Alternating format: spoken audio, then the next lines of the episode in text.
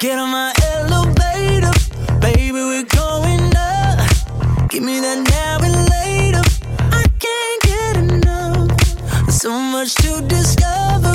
Please don't stop me now. Every time I touch it, the front of the ground, let 'em go. 各位听众朋友，大家好！七月到了， 又到了我们推荐新书的时间。这个月的周周乐，我们将为大家朗读一本有关上海的名作——王安忆的《长恨歌》。错综复杂的上海弄堂，如城市深处的褶皱，藏下多少秘密故事？乖巧的弄堂女儿王琦瑶就是一个典型的上海女孩。十八岁时，凭着天生丽质，斩获上海小姐比赛第三名，由此认识政府要员，开始被包养度日。随着上海解放、历次革命运动，王琦瑶的命运也如坐过山车一般动荡颠簸。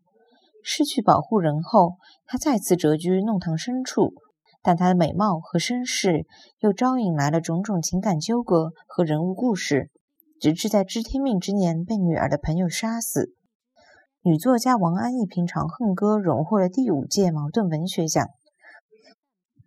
文中看似平淡，却幽默冷峻的笔调，对细小琐碎的生活细节津津乐道中展现时代变迁中的人和城市，被誉为现代上海史诗，是旧上海风情的缩影，又是新时代女性的开篇。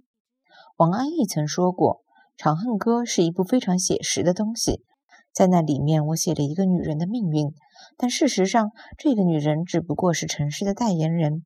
我要写的其实是一个城市的故事，城市的街道，城市的气氛，城市的思想和精神。在接下来的三周里，我们将为大家朗读一些《长恨歌》中的选段，带大家领略书中的上海气质。感兴趣的朋友若能去通读全书，相信你也会如我一样迷醉在书中旧上海的风光里。